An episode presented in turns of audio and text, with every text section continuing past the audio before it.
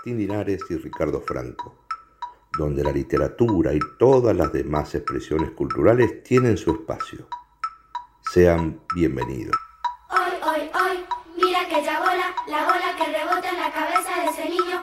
¿Quién es ese niño? Ese niño es mi vecino. ¿Dónde vive? En aquella casa. ¿Dónde está la casa? La casa está en la calle. ¿Dónde está la calle? En la ciudad. ¿Dónde es la ciudad? Entre las montañas.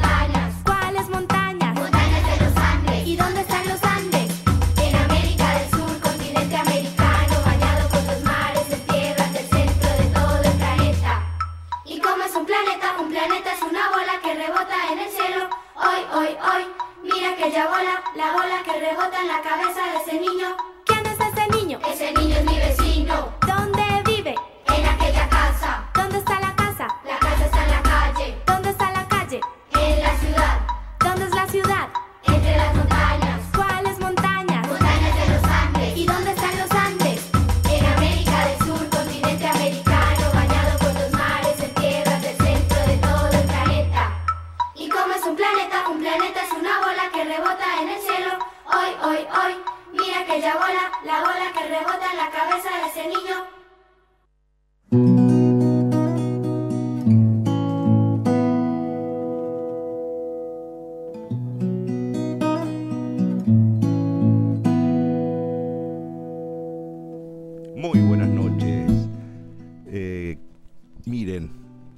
Desbarbijado, lo conseguí y estoy solo en el estudio una vez más. ¡Qué alegría! Pero Martín Linares anda por ahí también. Hola, don Ricardo Franco, ¿cómo está? Bien, bien, bien, bien. ¿Me ¿Cómo anda? ahí bien? Eh, En una situación eh, diferente. Estamos cerca pero lejos. ¿Cómo es la cosa? Cuénteme. Situación atípica, sí, bueno, hoy me toca hacer la operación técnica, así que vamos a Ahí ver va. qué, qué tan, qué tan reprobable es mi, mi, mi función. Creo que se escucha un poquito bajo el suyo, ¿puede ser? Bueno, vamos a intentar ponerlo a la altura. Ahí, ahí mejor. A ver. Bueno, vamos. Ahí estamos. Ahí estamos.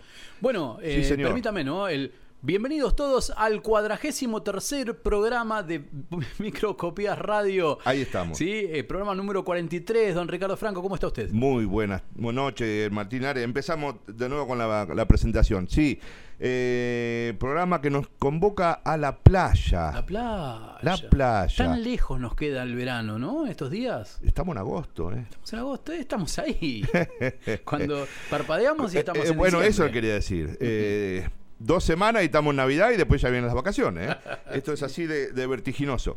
Eh, ¿Quiere que le diga a, eh, mm, al teléfono? Bueno, ahora lo paso, pero si quieren acercar algún este, mensaje por WhatsApp, 1540726372 y tenemos un nuevo teléfono que ahora ya se lo voy a pasar porque es tan nuevo que no, ni lo tengo anotado. Estamos en el canal de YouTube Radio Info Amba. Alive, ¿no es cierto? Estamos ahí. Si, Sí, si se quieren este, ponerlo de fondo en el dispositivo que, que ustedes prefieran y no, nos tienen ahí moviéndonos, no solo eh, con palabras. Vamos a ir por la playa. Eh, ¿Tiene al- algo que, que le guste hacer en particular, Martín, a usted en la playa? No me gusta leer en la playa. Veo que mucha gente aprovecha para las lecturas de verano, este, aprovecha las lecturas de verano Sí. y, y bueno, y Sí. trata de, de leer todo lo que tenía atrasado. Eh, no, a mí no me gusta la lectura en la playa. Bueno. Me, me dedico a otras cosas, contemplación de paisaje quizás, Ah, eh, caminar. pensé que iba a decir los churros, pero bueno, está bien. Contemplación de churros, exactamente. Muy el, bien. el- el famoso eh, barquillero, ¿sí? Ay, que, bueno, que trae bueno, bueno. La, la- la ruedita. ¿sí? Está muy bien. ¿Lo veo paleteando o no? Eh, cuando hay amistades cerca, lo que pasa es que últimamente los viajes son como micro, ¿vio? Un- Uno va un ratito, un amigo va en otro ratito y es difícil por ahí. No me diga que empezó con el tejo. Sí, me cuesta agacharme a retirar. Ah, ¿vio? eso- eso. La, la mando a mi hija. Porque... ¿De madera o de goma? ¿Cuáles son? No, madera, madera. Bien, sí, bien, sí, bien, sí, bien, sí, bien. Y Muy colores bien. bien, bien estridentes. Sí, señor, tiene que sonar. Y si se quiebra, eh, hay, hay violencia en el juego. Escúcheme, le- eh, vine hoy tempranito, le planteé el tema al musicalizador, me miró con una cara medio un poco extraña, qué canciones voy a sacar de, de la playa. Pero me dijo que, se, que iba a poner este, el mejor empeño para sacar, eh, para colocar unos temas en la ruleta musical. Así que si le parece, arrancamos por ahí. Vamos por ahí, a ver qué pasa.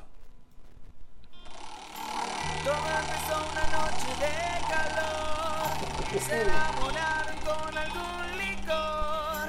Airbag. desde entonces no pudo parar. Sabía que esto no tenía Producto de concurso, qué grande, qué linda Y banda. de Señor. repente todo se derrumbó. Billy Amor de verano. solo un poco de acción. Él no la amaba, ya lo hacía por él. Ya no Qué quiero grande. tenerte, lo Un tienes poquito más arriba. Ahí está. El Maná. muelle. Cayeron del cielo. ¿Felipe será? El muelle de San Blas. Algo así. Sí. A ver ahí. Acá me pasaron algunos de los temas que Upa. ¡Don Leonardo! Qué pena que no sale en su cara acá, Martín. olvido la playa y Tenía un aquel verano. Era con ese pañuelo. ¡Qué pájaro herido! Gran cineasta, además, ¿eh? Gran cineasta. Sí. Cerrame la 8, nene.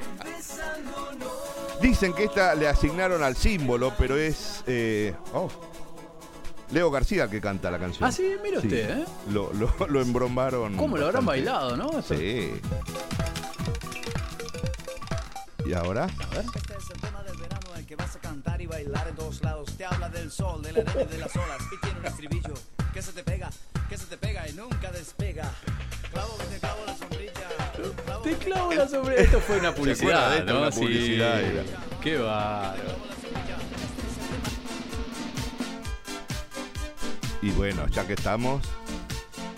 Son todos temas serios, veo, ¿no? Los que hablan del verano y la playa.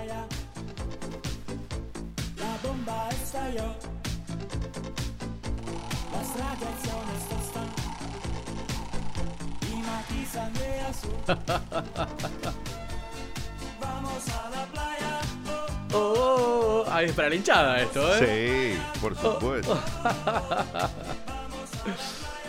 Qué grande. muy bien. Lo escucho Genial. mucho mejor por acá, ¿eh? Era un problema Sí, mío de los sí, parlantitos. son los auriculares, quédese tranquilo. ¿Sabe que le, le quiero pedir un favorazo? Este, Sí, me gustaría dígame, dígame. eh, ya todo lo que sea esta ruleta y lo que viene, dedicárselo este, a mi suegro que la viene peleando hace una semanita, este, una semanita complicada ha sido, eh, y está en el hospital escuchándonos junto con mi cuñada Valeria. Ah, qué alegría. oyéndonos en vivo. Bueno, así lo, que lo mejor, lo mejor, lo mejor de ha tenido corazón. una operación y Sí. bueno, está en plena eh, restableciéndose, así que así lo Pero, queremos. pero por ¿Mm? supuesto, por supuesto.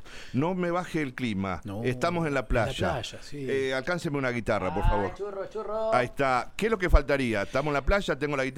Y. Una muchacha. ¡Ea! Con aires.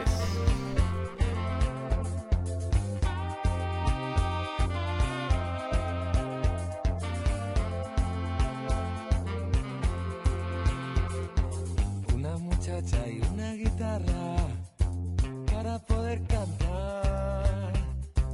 Esas son cosas que en esta vida nunca me han de faltar. Siempre cantando, siempre bailando. Yo quisiera vivir de cara al cielo sobre este suelo en el que yo nací. Una muchacha y una guitarra para poder cantar. Esas son cosas que en esta vida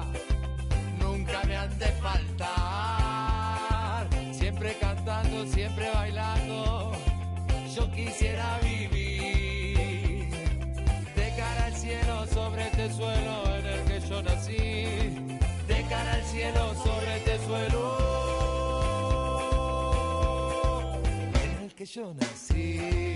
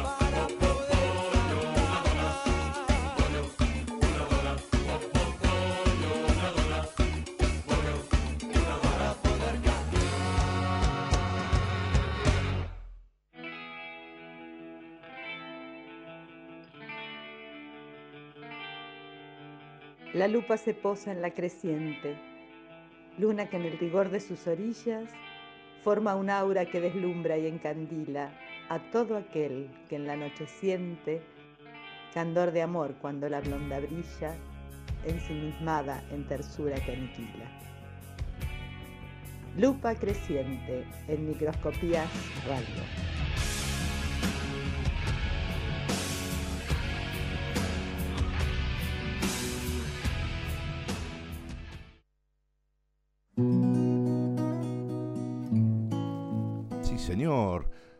Gracias por comunicarse. Están pidiendo temas, Martín. Vamos bien. claro, y pusimos la radio playera. Eh, Es así, y bueno, el, el clima nos lleva para ese lado. Muy bien. Este, voy a dar el nuevo teléfono, si le parece bien. Sí, señor. Eh, lo tengo así: 11 3 858 9736. Exacto, me Lo avisan- repito, lo repito. Sí. 11 3 858 9736. Ese es el directo nuestro, ¿no Es el directo nuestro y es el número de producción también donde se pueden comunicar durante la semana, Ahí está. mandar gacetillas, Exactamente, para acercar no, directamente al programa, Exacto. este, nos envían un mensajito, lo que prefieran por ahí, y vamos a estar en, conectados. Ya nos estuvieron testeando internacionalmente. Mire, en breve vamos a tirar alguna, alguna sí, novedad. tienes razón, tienes razón, me hizo acordar. Así que muy bien. Eh, polémica. Sí. ¿Tiene playa preferida? Eh, todas, todas. una, Pero- una, una, jueguese, va, vamos, al barro, me al barro. todas las al playas. barro, Martín, diga una. Pero me gustan todas las playas, pero en, en- en Una. abril.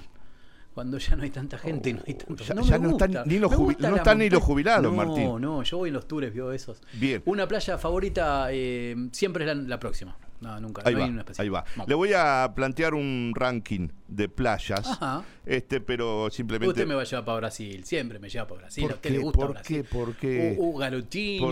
Estoy yo. hablando de playas de. Argentina. Ah, bien, bueno, Playas bien, de bien, Argentina. Ve, ve, ve cómo Punta habla. Indio, Mar Chiquita.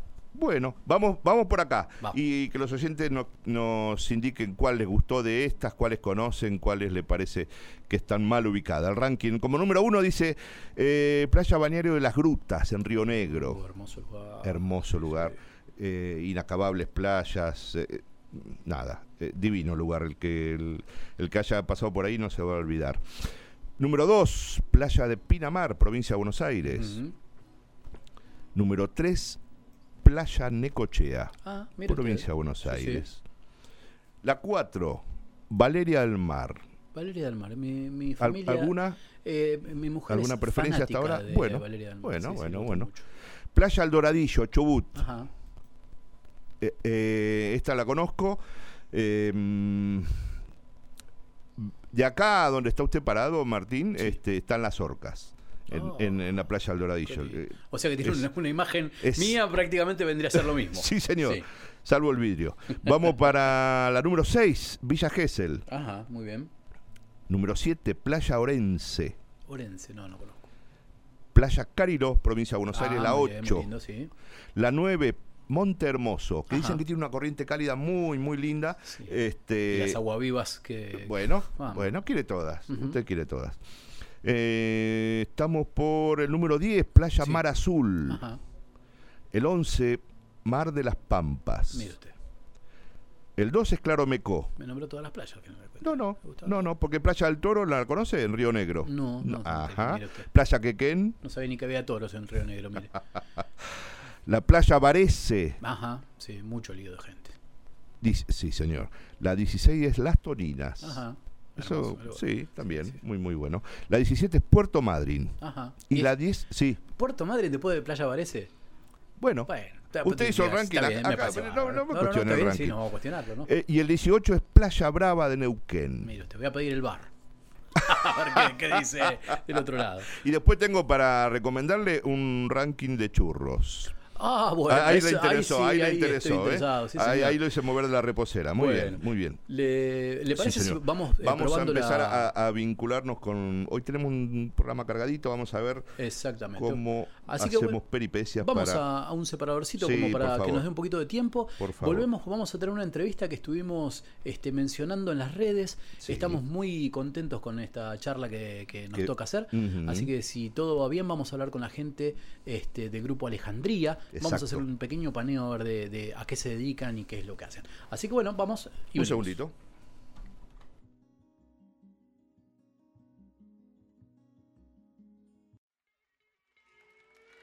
Seguimos en Microscopías Radio, un sentimiento que nos vincula.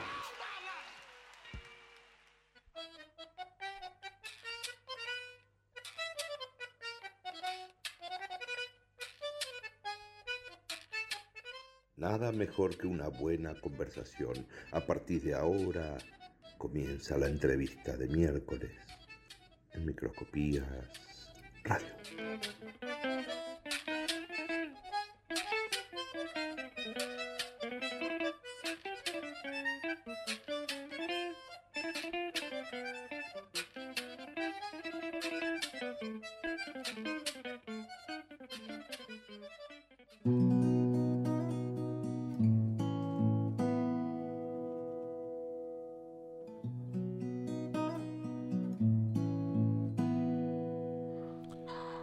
Señor. Se- seguimos aquí en Microscopía Radio.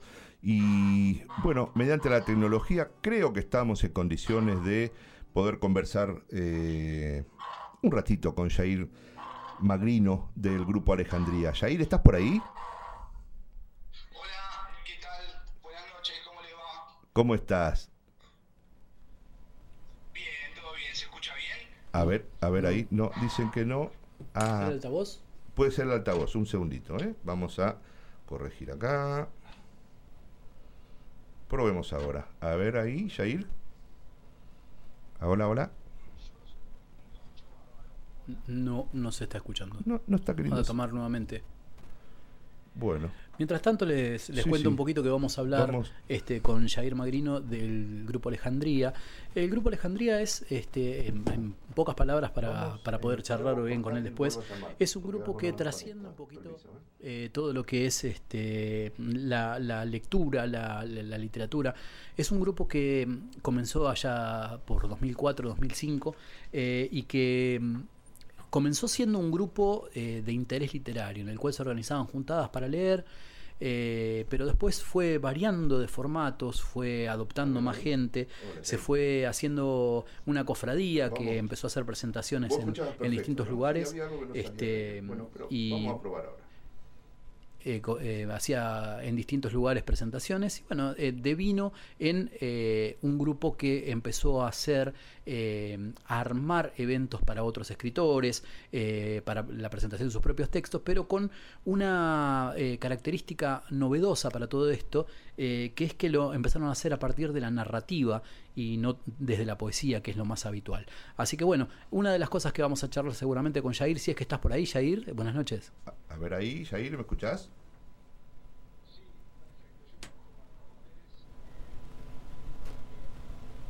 No, en verdad no. A ver. Háblame, por favor, Jair. No, no. ¿No me están escuchando? Ah, ahí ahora te estamos muy bien. A ver ahí. Ahí te escuchábamos bien, ¿eh? Ah, bueno, bueno, bueno. A ver, espera que me estoy, me estoy moviendo un poquito, a ver si, si engancho un poquito de, de señal. Ahí está, mejor. perfecto, perfecto. Bien, Sí, sí, sí, perfecto. Genial, genial. Ahí, ahí estamos. Un golazo. Bueno, muy buena noche, Jair. Este, en lo formal, ¿querés contarnos un poquitito cómo está el grupo Alejandría hoy? Buenas noches, muchas gracias por, por el llamado antes que todo. Eh, y bueno, el Grupo Alejandría eh, estamos eh, un poco procesando la pandemia. A, Eh, a todos nos atravesó y a todos nos tocó este, remarla de alguna u otra manera. Por eso era a ver cómo andaban hoy ustedes, ¿no? Sí, sí, estamos eh, en eso, como en un proceso de, de, de reevaluación, reconstrucción eh, y pensando eh, un poco el mundo que viene, ¿viste? Y, ver qué se puede hacer en este mundo, porque eh, nosotros, el grupo tiene como en sus orígenes la algo de presencialidad muy muy fuerte, que nosotros toda la vida dijimos que Alejandría era eh, básicamente un puente eh, que, que alargábamos eh, entre autores y, y público, y ese puente era la presencialidad, eran los eventos que, que, que sostuvimos durante 16 años, hasta que, bueno, pasó esta, esta cosa inesperada que nos agarró a todos mirando por otro lado, y, y bueno, hay- es inevitable también como adaptarse a, esta, a esta nueva modalidad del mundo, diría. Este, entonces estamos viendo a ver qué, qué es lo que podemos hacer, qué queremos hacer en este nuevo mundo más virtual. Eh, en un momento, el año pasado, intentamos sostener los encuentros eh, y a nivel literario se produjo algo súper hermoso, pero que no fue del todo acompañado por el público eh, y también tenía una frialdad que nosotros no estábamos acostumbrados. Totalmente, claro. Eh, por ejemplo, no sé, el año pasado pudimos convocar eh, autores de, de Chile, de Tucumán, eh, de Uruguay, pero claro, era todo virtual. Claro. Eh, y, y- y- y- y todo esto virtual, eh, comparado con el calor de, de los encuentros humanos que nosotros organizábamos, nos quedó, viste, un poco raro, eh, y ahí quedamos un poco regulando y pensando a ver qué es lo que lo que vamos o, o en qué se va a convertir Alejandría en el futuro. Tal cual. ¿Qué tal? Buenas noches, Jair. Eh, Martín Linares te saludo. ¿Cómo estás? Eh, lo- Buenas noches, ¿cómo te va Martín? Muy bien. Eh, lo que estábamos in- intentando esbozar un poquito al, comienzo de la nota, cuando eh, antes de que se produjera la comunicación, era que eh, Alejandría había pensado, como bien vos decías, en un grupo eh, que, eh, digamos, produjera cosas, consumiera cosas y la- las cosas estuvieran en pleno movimiento.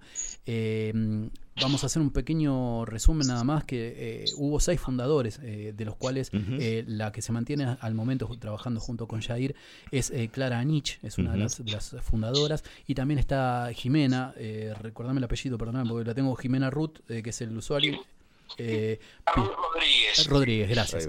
Este, ellos eh, son los tres eh, que están a la cabeza ahora del grupo. Claro. Pero es un grupo que por lo que eh, pudimos averiguar, digamos, trasciende a la gente que, digamos, lidera o está en el momento este, llevando la acción, ¿no es cierto? Porque es un grupo que se ha conformado eh, en el cual todos tienen el mismo nivel de importancia y de participación. Y eso es, es fundamental. Y una de las cosas que quería preguntarte, Jair, eh, tiene que ver con que habitualmente cuando se habla de mm, conversatorios o, de lugares de lectura y demás, por lo general están orientados hacia la poesía, porque la poesía es sintética, porque la poesía, digamos, es más fácil, es más trasladable. Pero uno de los logros que tiene Alejandría justamente es de llevarlo a la narrativa, ¿verdad? Eh, sí, bueno, eh, cuando arranca el grupo Alejandría hace, ya ni me acuerdo, te digo, do- 2008, porque yo antes de ser parte del grupo yo era, eh, era un, un habitual del ciclo, Claro. Claro. pero eh, en las conversaciones con los, con los creadores del grupo, eh, el verdadero desafío ¿no? que ellos afrontaron era justamente lo que vos decías, era eh, armar eh, una noche de donde que, que girara eh, alrededor de, de la prosa, de, que, que fueran cuentistas, que fueran novelistas, que fueran ensayistas, Tal cual. incluso ha- han habido, se han representado pequeñas obras de teatro, Bien. eh, Ah, y, cambiar un poco eh, eh, esa, esa mecánica que era muchísimo más normal o más habitual, este- estos, estos eventos de poesía, donde había cuatro, cinco, seis, diez poetas, micrófono abierto. Tal cual. eh, em, Eso me lleva a hacerte- fue, en su momento fue eh, el primer eh, grupo, por lo menos por aquellos años, que armó estos encuentros literarios donde la prosa tenía mayor importancia que la poesía. Tal cual. Eso me lleva a preguntarte. Eh, la- esa- esa- La narrativa, discúlpame que te, te quite, pero eh, justamente el, el- el núcleo es este. ¿La narrativa puede ser performática como la poesía? Eh, mira, sí, puede, puede ser performática, eh, pero creo que el- lo importante es correr el eje y, y cambiar un poco el paradigma. Claro. Eh, yo siempre digo que, eh, o por lo menos yo tuve la suerte de que mi, mi viejo, mi vieja, cuando yo era chico, me contaba cuentos. Claro. Eh, y un poco esto de... es, es un poco volver a eso, a dejar que te cuenten algo, que te cuenten una historia. Y está... Es súper interesante porque hay otro de atención en el público eh, y eso también nos hizo dar cuenta también con, con el tiempo. Cuando un texto es bueno eh, y hay alguien que está contando algo, eh, se produce un silencio en la gente que es maravilloso, es maravilloso, es, es casi mágico y, y de golpe hay textos que, que, que también pueden ser súper interesantes pero están mal leídos Claro. y vos te empezás a notar como un, un murmullo Claro. o, o- o una copa chocando en la botella y, y de repente alguien se paró para ir al baño. eh, pero creo que lo importante es eso, es cambiar el paradigma de, y, y volver a, a esta actitud casi infantil en un sentido positivo de la palabra, Claro, claro. eh, de dejar que te cuenten algo. Eso me parece como lo más eh, importante de todo esto. Totalmente, se me, se me ocurre que incluso hasta la gente que se dedica a los audiolibros y demás suele elegir historias cortas, este, también por el tema ¿no? del, del tiempo que puede captar la atención una voz nada más sin tener efectos sonoros y demás, este, pero es, es muy saludable eh, poder ver esa reacción en el público, porque uno sospecha que mm, cuando la, la narración no avanza, porque puede suceder también, ¿no? que la narración no avance y demás, eh, debe ser un poquito más difícil de, de- de mantener el espíritu del, del- del espacio, ¿no? Cuando no fluye, Y digamos. me imagino, estos eh, encuentros solían ser eh, en un bar, ¿no? Tengo entendido, el Bartolomeo. Y... mm, Eh, los hicimos, mira, no- los hicimos en tantos lugares, nos echaron de tantos lugares que ya, ni- ya ni Está muy bien, está muy bien. Pero Por, sí, por el eh, ruido de copas y de botellas. eh, Pero, pero pensaba que, que- sí, que no, que implica no, otros, otros. decir, el que se va sin que lo echen. Sí, por supuesto. Pensaba que el, el, escucha- el sentarse a escuchar narrativa, que te cuenten un cuentito, precisa de otros tiempos más relajados, ¿no? Que, que la urgencia del día a día este, nos atropella, pero ahí eh, hacerse un espacio y acercarse a, a- a escuchar narrativa es, eh, es un momento muy, muy bello, debe ser ahí. Sí, sí, claro. Y e- eso en un principio costó, pero después la gente fue entendiendo de qué se trataba todo. Y de hecho, eh, con el correr de los años, yo la verdad que estoy, soy muy malo con los años, pero eh, hubo una movida que se hizo un fin de año que fue que era se llamó como el cierre de ciclos, que se hizo en el Zaguán al sur, que era un centro cultural espectacular que quedaba por ya también soy malo con, lo- con- lo- con los años y con, la- y con las ubicaciones. Bien. Eh, pero en el SAS eh, se hizo este cierre de ciclos que éramos eh, si te- 30 ciclos de narrativa. Mirá vos. Ah, eh, no, no estoy exagerando. Después, claro, muchos de estos, estos ciclos se fueron desinflando, se fueron desintegrando. Mm, ah, eh, por ejemplo, un ciclo que siguió más o menos en el mismo, la misma época que nosotros es Carne Argentina, que sigue eh, o seguía hasta, hasta la pandemia. Exacto. Después había otro ciclo muy hermoso que era el, el del quinteto, el quinteto de la muerte, que se hacía en en, uy, en Argañarás y, y- y Estado de Israel, como se llama, el- en el Centro Cultural Pachamá. Ajá. eh, y bueno, eh, eh, algunos de estos se fueron disolviendo, otros perduraron, y bueno, nosotros somos medio cabeza dura y seguimos medio insistiendo en, en esto de, de- de lo humano y de, de tomarse este tiempo para, para escuchar a, a alguien que, que- que tiene algo para decir y que probablemente nos interpele de alguna manera. Entonces, Tal cual. es súper valioso eso. No, y a- además que se han convertido más allá de, de- de todo lo que tiene que ver con lo performático de lo que hablábamos y las presentaciones y demás, eh, se han convertido en una suerte de institución que la gente acompaña, digamos, para eh, eh, cosas un poco más formales, porque, porque han, han sacado varias antologías, un audiolibro, han participado como grupo en la Noche de las Librerías, eh, como decías, en los ciclos de cierre de cierres de ciclos de lecturas también, en ferias del libro, mesas de debate, bueno, un montón de, de- de actividades en las cuales, eh, digamos, eh, se necesita eh, una formación que va por encima ¿no? de, la- escritura, que tiene que ver con este, el acompañar la, la- la cuestión de las, las necesidades que tiene el escritor y aquel que va a presentar su obra. ¿no? Eh, En, ese sentido, ¿cómo, cómo ves vos el, grupo? Este, eh, está, hay, ¿Hay políticas de Estado, por ejemplo, que soporten esto? ¿O es todo hecho a pulmón? ¿Cómo, cómo, cómo notás vos? ¿Qué, ¿Qué es lo necesario? Y, a ver, eh, sí, tal cual, como ustedes decían, creo que una de las cosas que, que también nos ha, nos ha caracterizado a- a- a- al grupo, independientemente de las personas que formamos parte, fue siempre una curiosidad y ganas de generar espacios y generar lugares y generar eh, eh, estos puentes.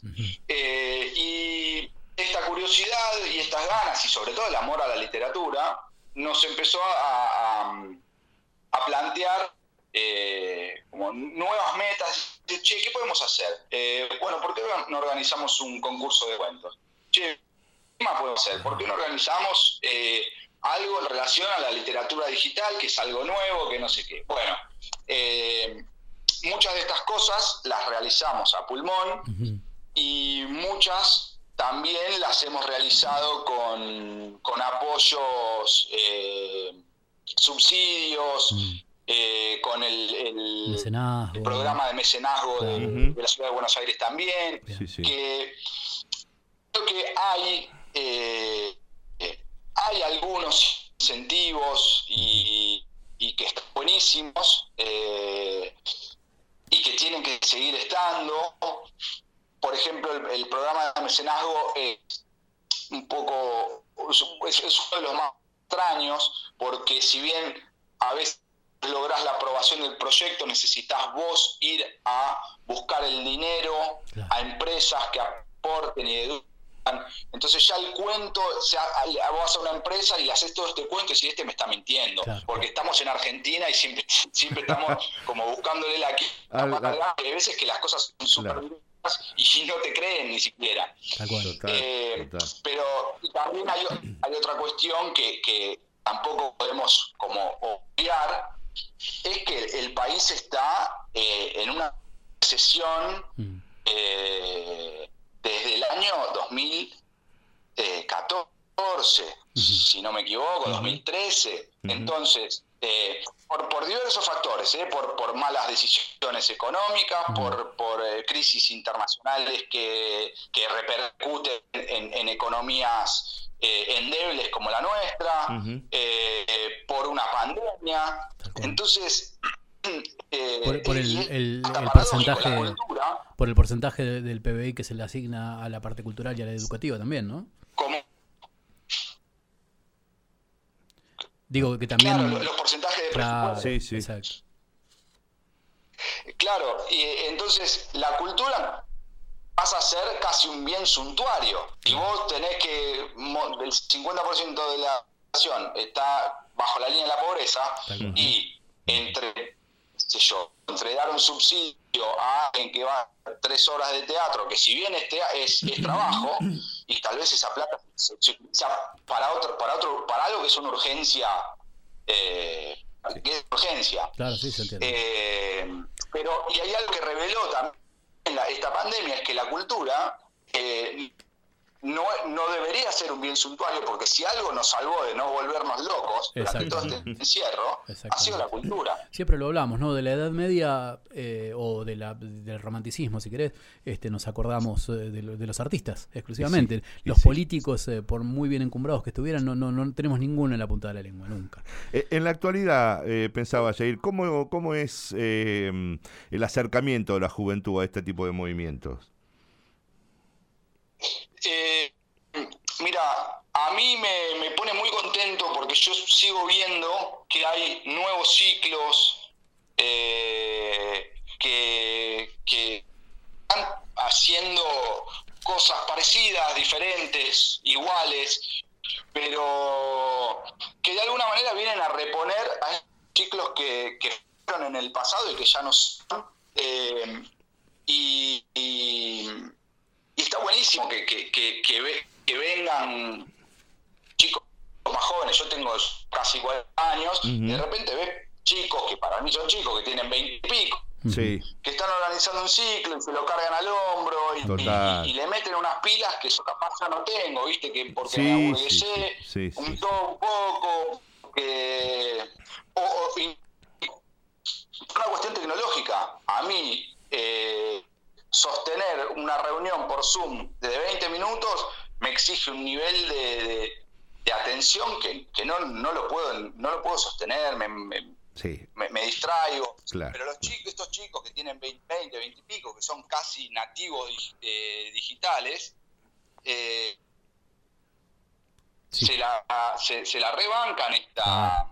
Esta, eh, como esta movida digital. Y, y durante la pandemia hubieron montones de, de estos eventos digitales Sí. con muchísimo apoyo. Tal cual. Y, y nada, es una alegría que, que- que- que todavía sigamos leyendo. Tal cual. sí, totalmente. Eh, Jair, eh, más allá de, de la funcionalidad del grupo, este, tenemos que decir que eh, sos eh, poeta y sos editor en Club 5 Editores y en Soejochi Editores, ¿será? Porque es difícil decir. Sorochi Editores. Gracias, sí. gracias.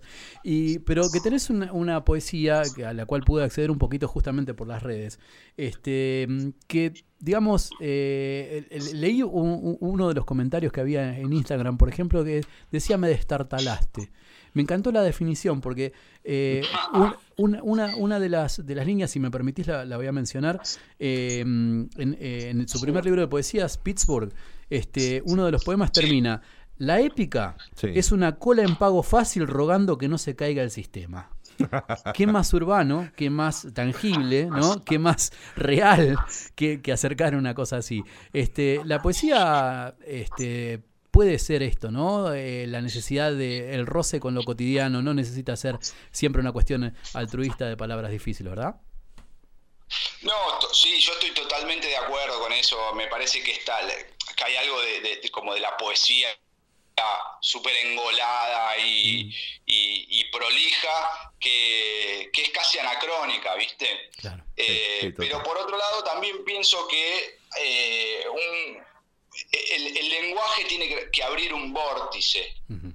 Eh, yo hoy por, soy muy crítico con el, con el nivel de poesía que veo, donde hay una linealidad eh, que, que- que es rayana al, al aforismo. ¿no? Yo cuando era chico yo me reía de Naroski. Totalmente. sí. Y hoy mucha de esta, de esta poesía que está como hasta incluso supervalorada, eh, me parece hasta incluso peor que Naroski. Eh. Y me parece que el desafío eh, es poder abrir un vórtice con, con el lenguaje, ¿no? Como Claro. más allá de la, de la metáfora, es un universo. Yo te digo 15 palabras y esas 15 palabras tienen que significar una novela casi, que vos te tenés que hacer en la cabeza. Claro. Eh, y por, a mí un, un poeta que, que me encanta es Fabián Casas, y Fabián Casas me parece que eso él lo, lo maneja lo maneja mu- muy bien. Eh, esto de, esto de, de- de hablarte, por ejemplo, no sé, de- te va a hablar de la muerte. Hay un poema de él que a mí me fascina, que él te está hablando de la muerte. eh, ¿El de la basura? Y el de la basura. Sí, es Que es un tipo impresionante. que es Sí, sí. Impresionante ese. la puerta con llave. Sí, sí, sí. Eh, Queda en el pasillo. tipo no te está hablando de eso, te está hablando de la muerte. Y te hizo comer una película de dos horas y media con 16 versos. Sí, sí, sí. Totalmente. Sí, sí, total. Eh, nosotros tenemos una queridísima columnista. Ah, por ahí un poco por ahí. Tal cual. Te quería decir que tenemos una queridísima columnista, amiga. lineales, A ver ahí. Espera que te hay que perdí. buscar algo más. Te, te estamos perdiendo un poquitito, Jair. Sí. Buscaba la ubicación anterior que estábamos bien. Ah, bueno, no, te- estoy pegado al modem, así que estoy haciendo como, como había una, una, una publicidad de los 90 que la decía, parabólica. La parabólica. "La parabólica humana". Sí. Bueno, Bueno. Bueno, gracias, gracias por el esfuerzo. Buen, buen intento, sí, Eh, señor. No, te decía que. Arriba, la pierna doblada.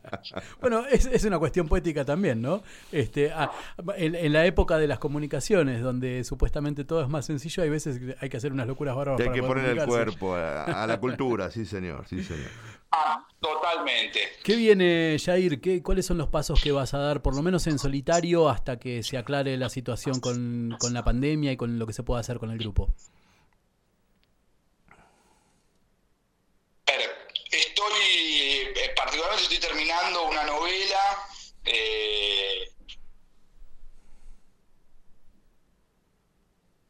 por la temática, Qué picardía. Sí, eh, rondas alrededor de, de la identidad, pero no desde, desde una, desde la identidad política, sino un poquito más, más amplio, eh, psicológico, político, moral, eh, religioso, espiritual. Eh, después también eh, estoy terminando, o terminé ya de escribir un poemario, estoy corrigiéndolo y viendo a ver qué, qué puedo hacer con ese poemario. Es un poemario yo a mí algo me ha pasado en estos últimos que, que escritor yo practico yoga eh, y es algo que te- te estamos Sí. perdiendo. y Estamos perdiendo la mitad de la conversación, Jair. Te- hoy a ver,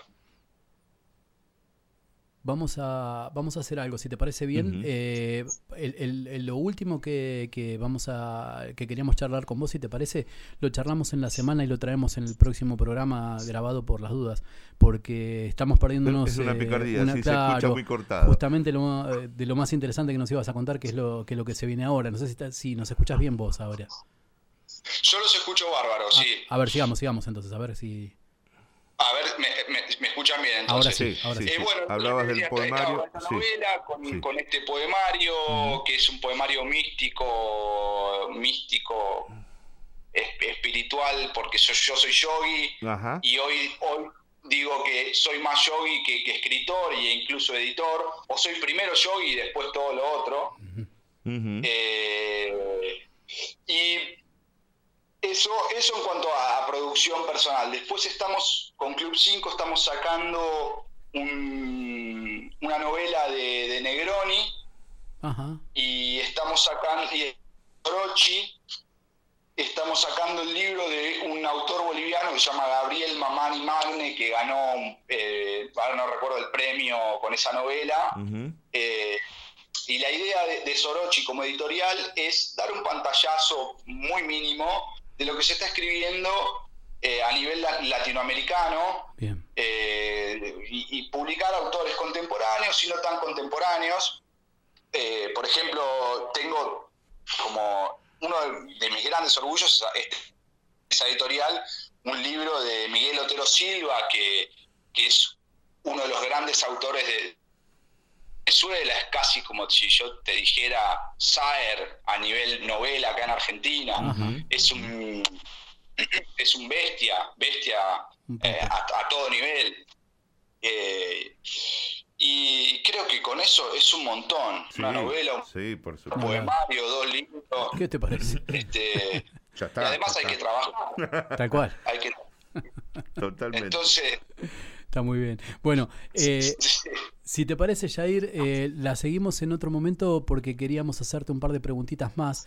Este, por eh, alguna cosa que quedó en stand-by, que habíamos hablado este, mm, eh, fuera del sí, aire. lo de Biblioteca Rescate. Exacto, la biblioteca rescate y del, porque nosotros habíamos abordado este el concepto de la basura en algún momento y entonces queríamos este porque en definitiva este es una de las perspectivas, ¿no? Que los libros que sobran son basura, pero cómo reutilizarla, cómo darle el valor que realmente tiene. Así que si te parece Si te parece, convocamos eh, en una próxima Sí, encuentro. y- eh, y nos contás un poco. Claro, ¿te parece bien, Jair? Sí, sí, sí, sí, cuando Dale. ustedes gusten, acá estaremos. Buenísimo, te agradecemos lujo. muchísimo y, y te agradecemos por sobre todo porque sabemos que estás en un asado, así que espero que no estés sufriendo lo que se ve. Con distancia social. Muy Está bien. Con distancia social y protocolo. Perfecto. Pero sí estoy en un asado. Que lo Les aproveche. agradezco muchísimo el, el llamado y haber podido charlar con ustedes. El gusto es nuestro. Un Gracias, lujo. Jair. Hasta luego, gracias. Bueno, Gracias, hasta luego. Bueno, eh, eh, nada, que como en cada conversación que tenemos, este, nos, nos te- tendríamos mucho más tiempo. Lamentablemente la comunicación no nos permite, así que bueno, este, en otro momento lo contamos. Y eh, eh, el proyecto Biblioteca Rescate era justamente qué se hace con todos los libros que las editoriales imprimen por las tiradas que tienen que ser de determinada cantidad de ejemplares y finalmente no se venden en los escaparates. ¿Qué Entonces, hacemos con ¿qué ese hacemos con material? eso? Sí, Exacto, señor. y ellos tenían un proyecto muy interesante. Así que Sí, bueno, señor. este, sígalo usted, que yo me voy del otro Bueno, lado. ¿le bueno, bueno. Vaya, eh, tenemos que mm, avanzar. Bueno, le había hablado yo acerca de, de los churros, ¿se acuerda, don Martín?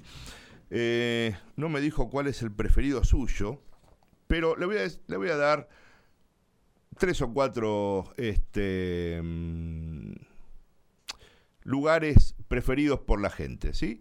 Uno es Manolo en Mar del Plata.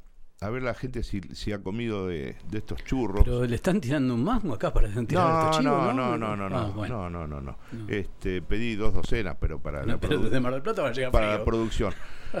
¿Y del topo que lo conoce? De nombre. Bueno, ahí por, por Villa Gesell. Muy bien. Este, otro que está acá en, en Cava, en la calle Ollero, yo no conozco. Sí, eh, Ah, eso- ¿sí? ese es el mejor. La es el fábrica de churros. lugar.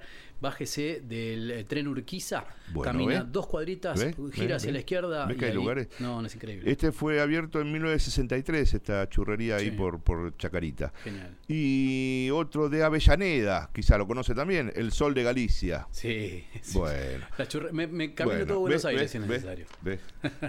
en algún punto lo iba a encontrar. Muy sí, bien. señor. Eh, sí, me permite. Sí, Vamos a hacer comunicación telefónica. me parece genial. Así que precisamos un espacio, por favor. Ahí vamos. Y a partir de ahora es Kelly Gavinoser que nos invita a recorrer parte de su laberinto literario. Des yeux qui font baisser les miens, un rire qui se perd sur sa bouche. Voilà le portrait sans retouche de l'homme auquel j'appartiens. Quand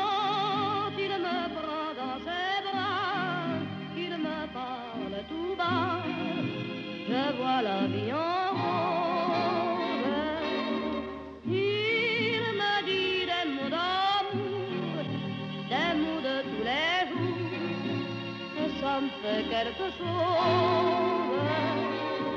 Il est entré dans mon cœur une part de bonheur dont je connais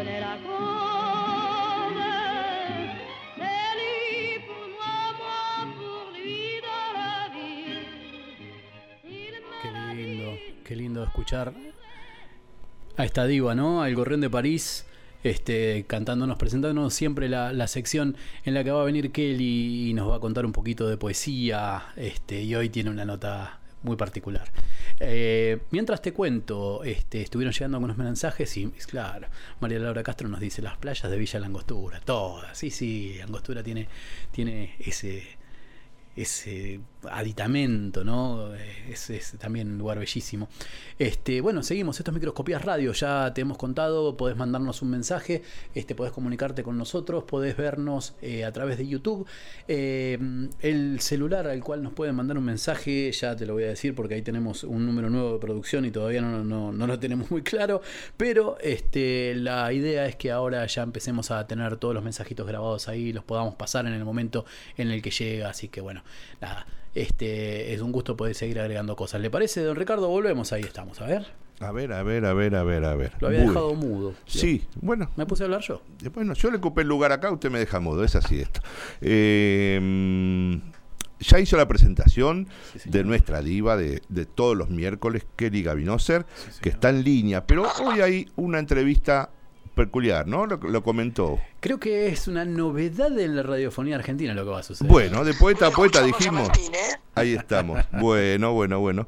Este, de poeta a poeta dijimos va la entrevista. Eh, buenas noches, Kelly, ¿cómo estás? ¿Qué tal? Muy bien, incluso en contacto con ustedes mejor todavía. Bueno, bueno, encantado. Y hoy un reportaje, ¿eh? un reportaje un poquitito distinto, ¿verdad? Traes a, un, a una a una poeta este particular. Naturalmente. ¿Querés presentar? Porque yo le he puesto un, un, eh, nombrecito adicional. Ajá, a ver. Iliana la proteica. La proteica. ¿Cómo es Claro. Particularizando. ¿m? O Iliana es proteica. Sustantivo y adjetivo. Ah. Bien, bien, bien, bien, bien, bien. Ileana, ¿estás ahí? Y me ha costado, me ha costado más de la mitad de mi vida darme cuenta.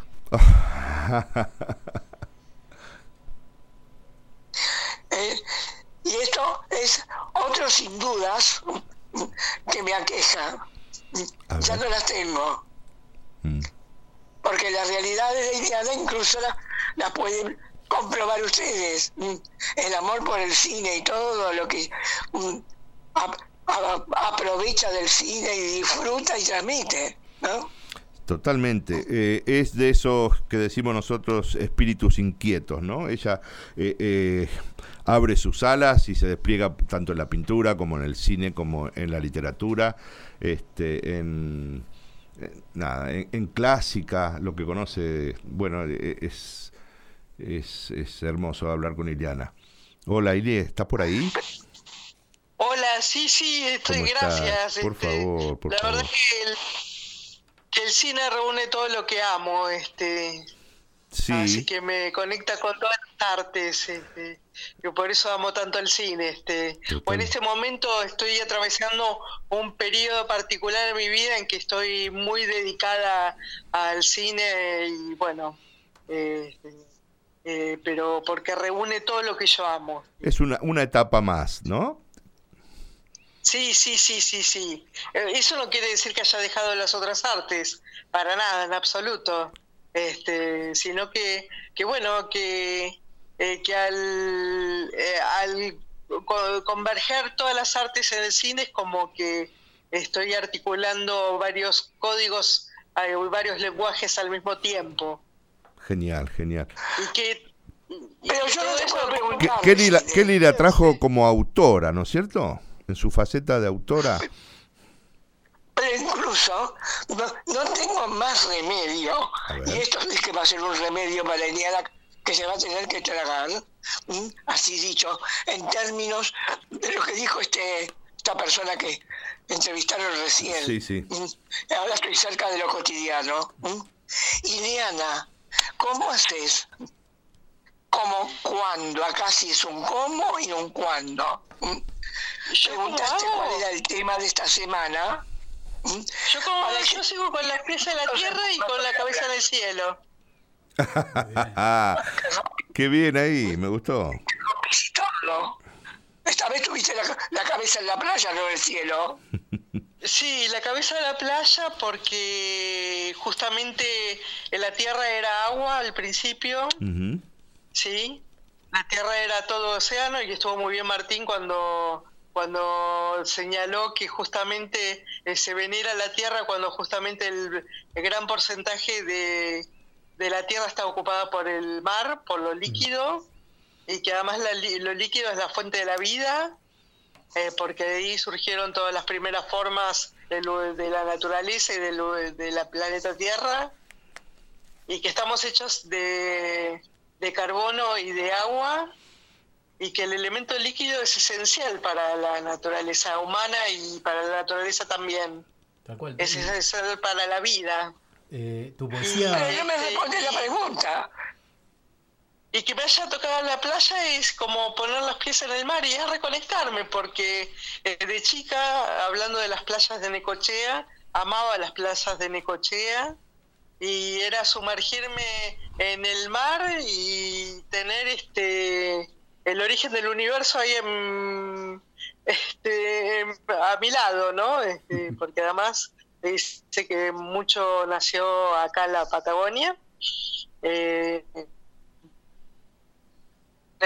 Argentina. Pero seguí sin contestarme la pregunta. Estamos...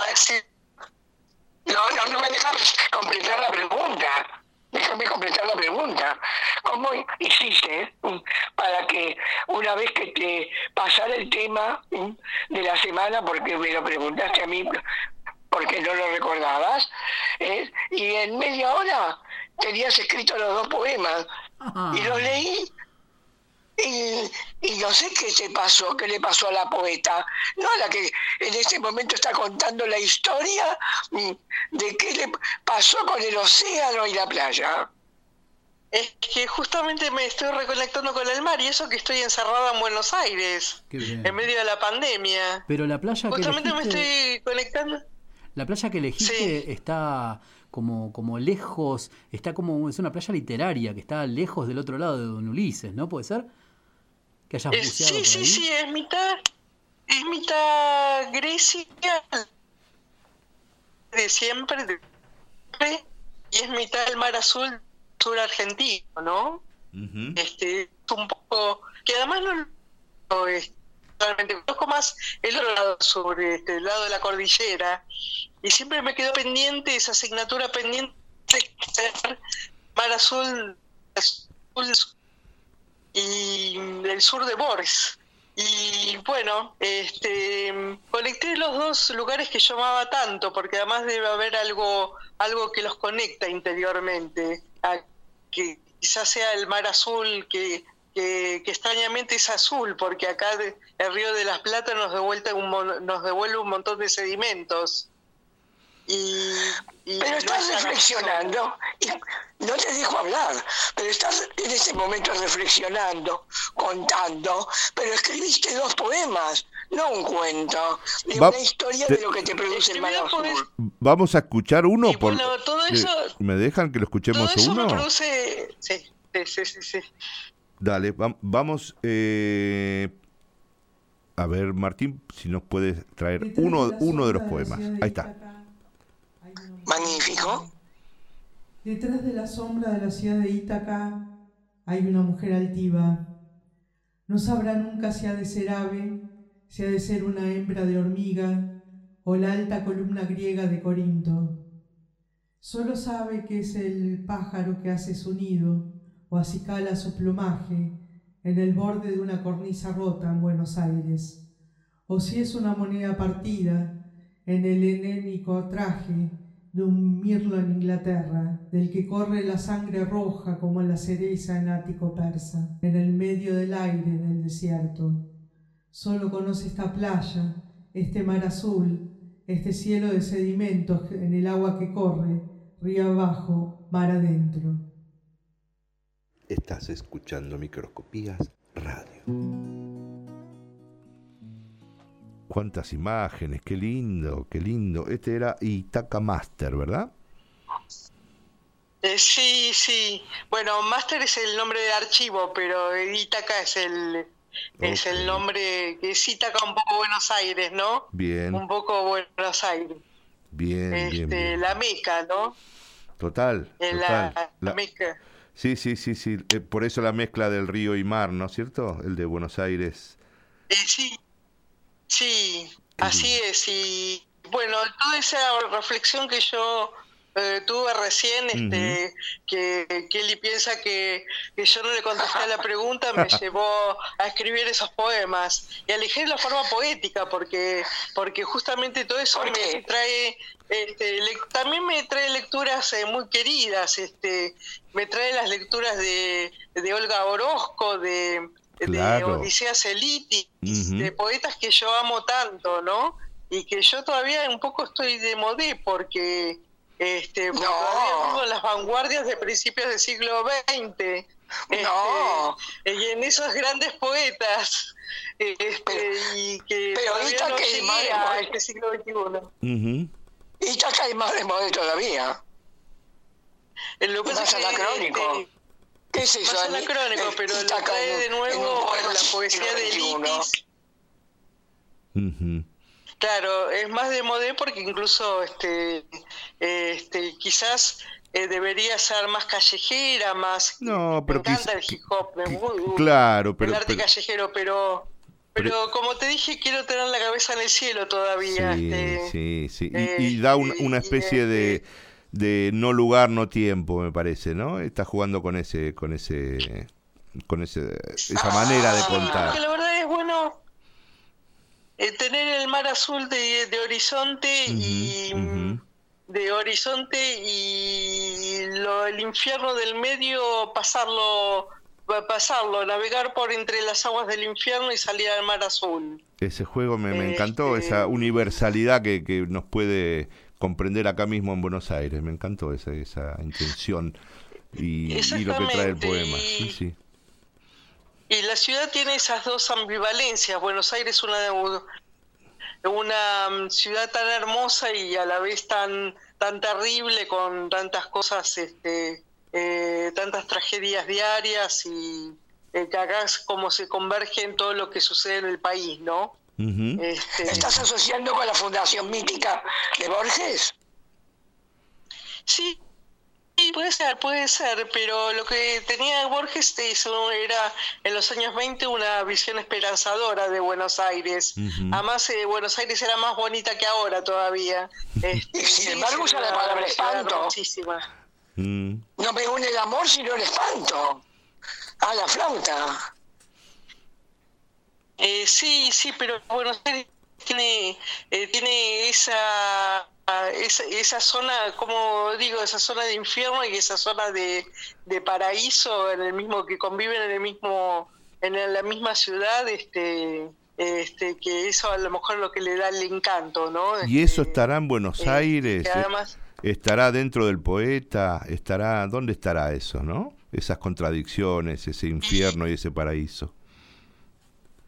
Y lo que pasa es que es como Marechal y es como Sábato, ¿no? Este, es Marechal y como Sábato. Ese infierno subterráneo este, eh, que, eh, que fluye por las alcantarillas río abajo y escombros abajo de lo que tapa Buenos Aires por arriba.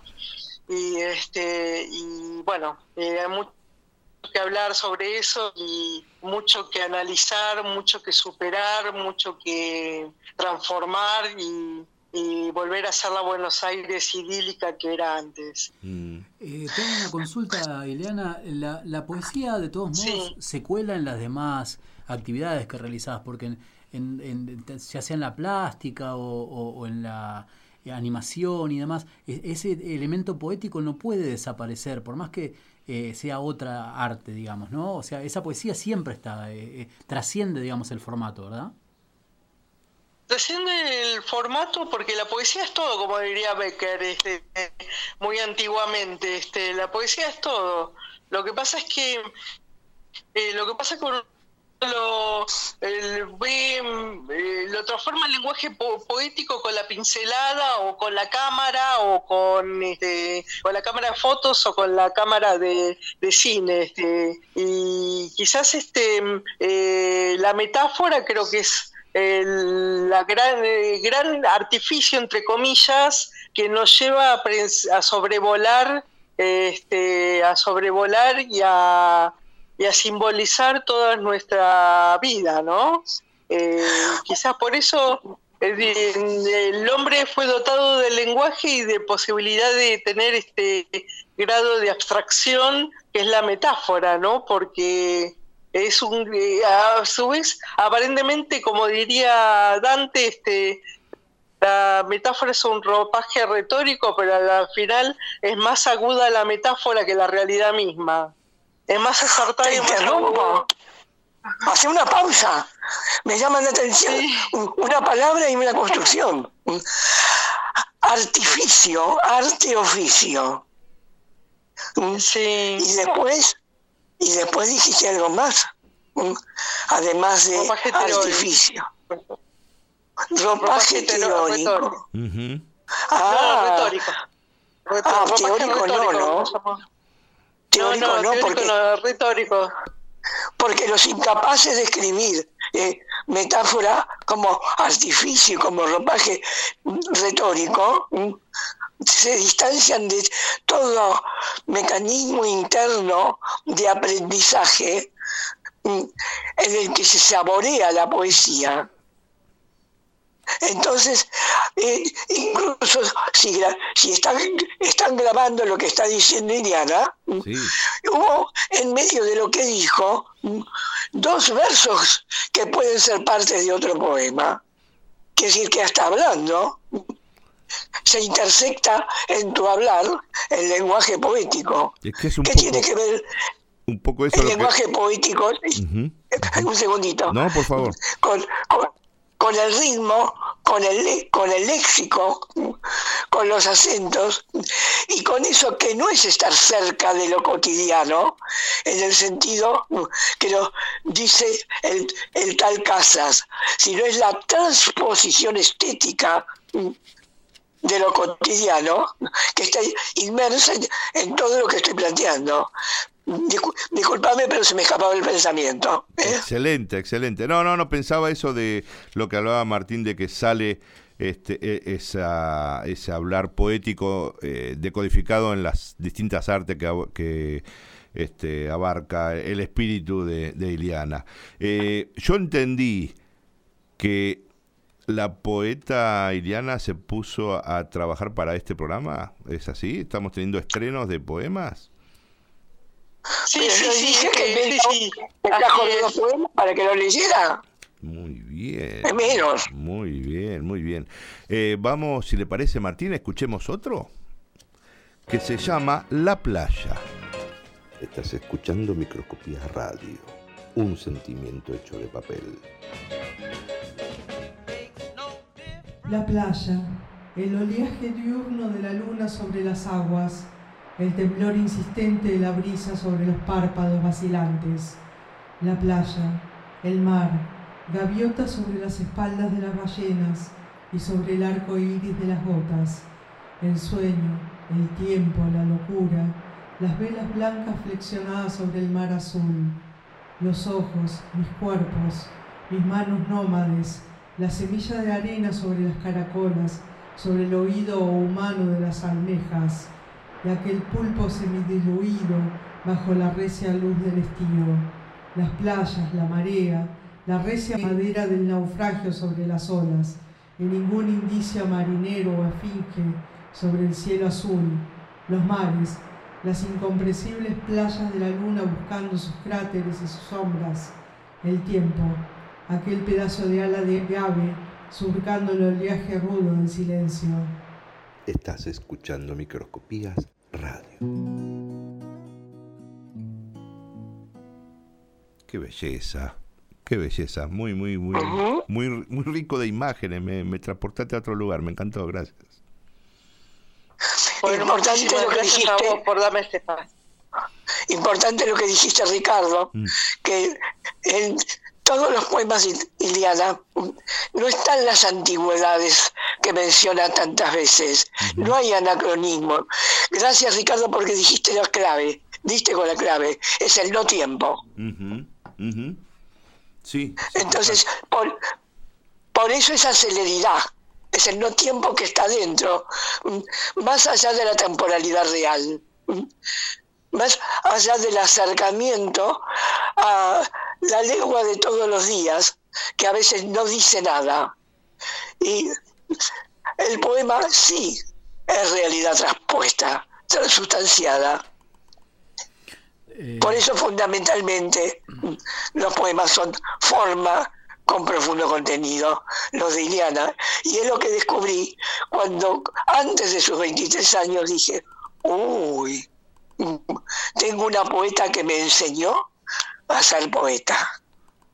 Se lo digo ahora. Muy bien, muy bien. Este es mi homenaje a Ileana. Muy sí. bien, muy bien, muy bien. Muy Yo, yo, eh, tengo una pequeña anécdota que quiero Sí, contar, a ver. que tiene que ver con que en algún momento fui este, integrante de una comisión, una genial comisión de la Sociedad Argentina de Escritores de 3 de febrero. Sí, señor. Eh, y eh, había este, poesía que, que realmente llegaba, calaba los huesos, ¿no es cierto? Y cuando. Yo estaba en la parte de la, de la organización nada más. Y cuando se ve cuál es la, la poesía premiada, este, porque se hace todo sin, digamos, sin nombres, ¿no? Se hace Claro. a, a través de solamente lo que dice la poesía.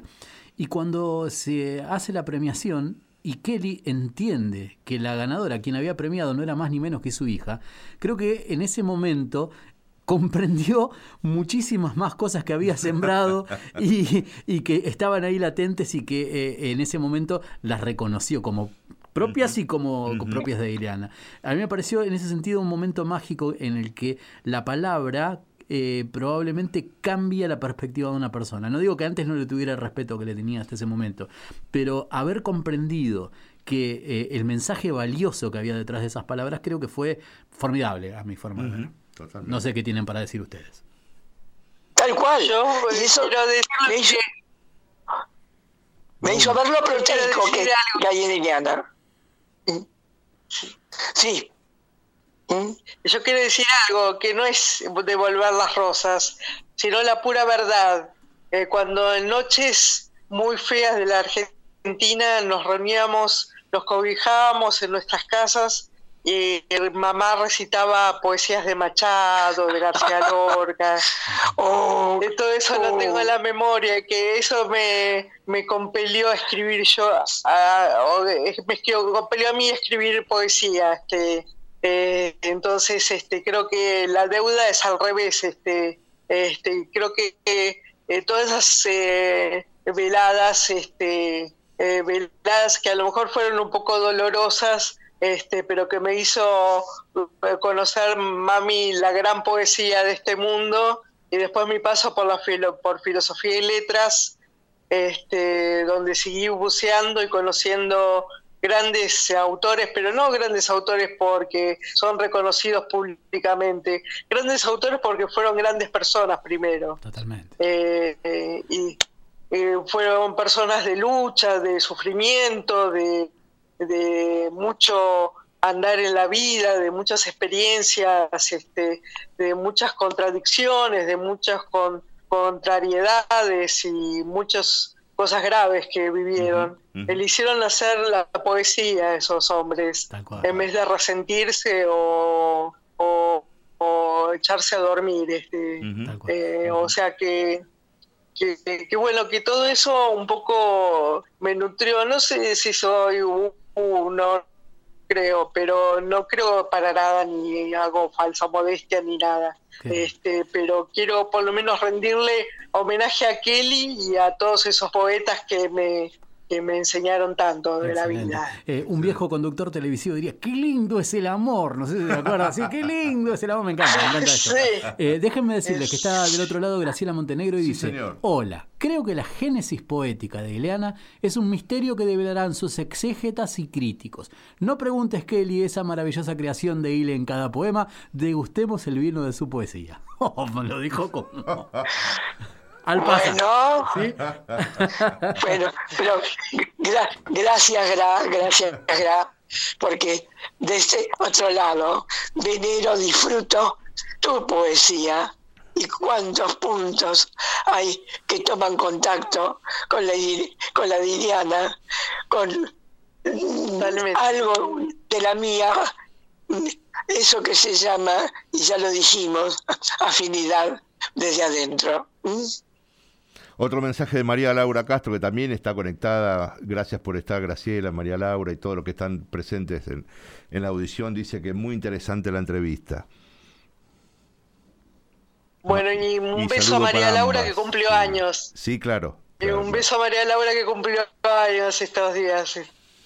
Sí. Así que. Bien. Y ella siempre. Y ella eh, y María Laura siempre brindando por la buena literatura. Por supuesto que sí, por supuesto que sí. Bueno, vamos a ir eh, redondeando. Kelly, querida Kelly, ¿tenés alguna preguntita para terminar, una reflexión, algo acerca de Iliana y sus poemas?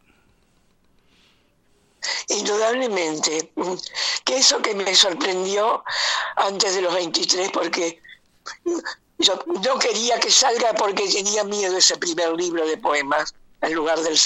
¿m?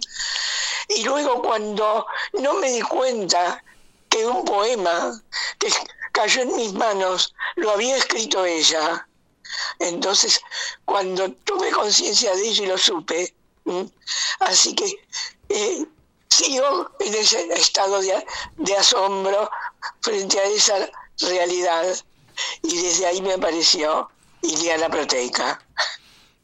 Porque hasta es proteica en su propia poesía. Estamos con, eh, con todo lo que toma desde los grandes poetas de las grandes vicisitudes y valores de, la- de- de lo anacrónico Genial, genial. Muchísimas gracias por traer, por tu ocurrencia de traer a, a tu hija a, a este recorrido de entrevistas y charlas en microscopías como autora. Es nuestra, es nuestra, nuestro orgullo eh, acerca del cine, Iliana, que la tenemos los viernes, pero hoy vino como autora, como poeta, como escritora, otra faceta y bueno, ni hablar como también cineasta. como- ¿eh? Sí, claro. También claro. Pero claro, e- es, por eso invito a que se acerquen a, a- a los distintos este, recorridos que tiene Ileana como artista y eh, lo van a pasar muy bien, lo van a disfrutar. Gracias Kelly, pero gracias también Ileana. forma parte Sí, perdón, también forma parte de este grupo de tan excelentes poetas que, que estamos frecuentando en ah, sí. cada audición. Exacto, bueno, bueno, bueno, genial, genial. Kelly, un beso enorme, Ileana, un beso Bueno, enorme. Igualmente. Y muchas gracias, Gracias a siempre. todos. Muy buenas noches, gracias, Gracias a por estar ahí. microscopías. Por favor. Hasta luego. Un gustazo realmente contar con Kelly y con Iliana, las dos juntas. Este, y bueno, la poesía, la función poética es esta, ¿no? Este, mantenernos en vilo todo el tiempo, eh, eh, descubrirnos y redescubrirnos. Eh, quería pasar un- una visita, un parroquial. El Centro Cultural Misterio y Palabra, este, que es conducido por Graciela Liciardi y eh, David Antonio Servile, va a hacer un, un evento este viernes 20 de agosto a través de Google Meet, ¿sí? Este, van a hacer una presentación, el expositor es Sebastián Giorgi, va- el tema es del otro lado del boom, eh, márgenes y adyacencias del canon, ¿sí? muy interesante hablar de- del, del boom, Eh, y hay dos escritores invitados que son María Paula Mones Ruiz y Rubén Balseiro, así que va a haber un micrófono abierto y demás, así que bueno, este, todos aquellos que eh, se interesen pueden buscar Misterio y Palabra o a Graciela Liciardi, pueden enviar un mail este, a Graciela Liciardi 1953, ¿sí? Arroba gmail.com o si no buscar Misterio y Palabra en, en Instagram o en alguno de los de las formas de comunicación que tenemos, las redes sociales, y ahí van a poder este, enterarse de qué va este ciclo cultural que realmente es muy interesante. Bueno, eh, supongo que del otro lado vamos a tener a nuestro amigo Marcelo, así que ¿Qué estás oyendo, Bubú? Microscopías radio, Yogi.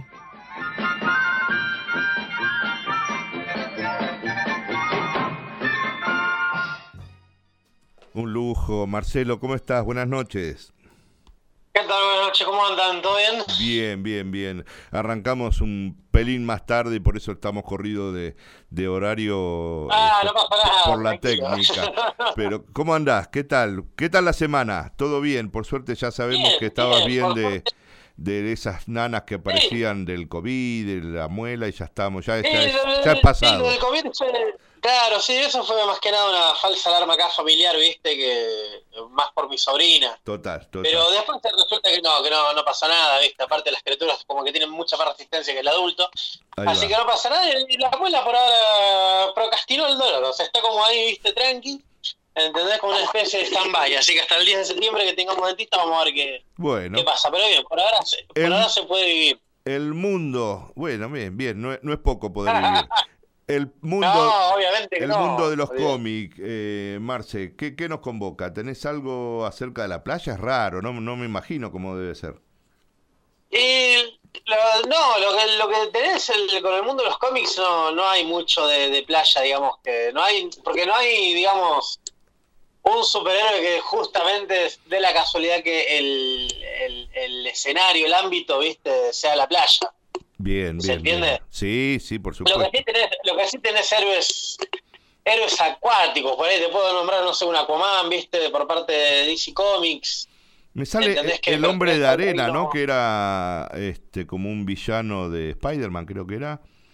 Claro, el hombre, sí, el hombre de arena. ¿ves? Lo que pasa es que tenés dos. Tenés el, el Sandman de, de Spider-Man, que es un, un tipo que básicamente es como un golem de arena. Sí, Y después tenés el, el Sandman por parte de DC Comics, que es mucho más profundo, que es como el, el, el, el hombre de, de arena del, de DC Comics.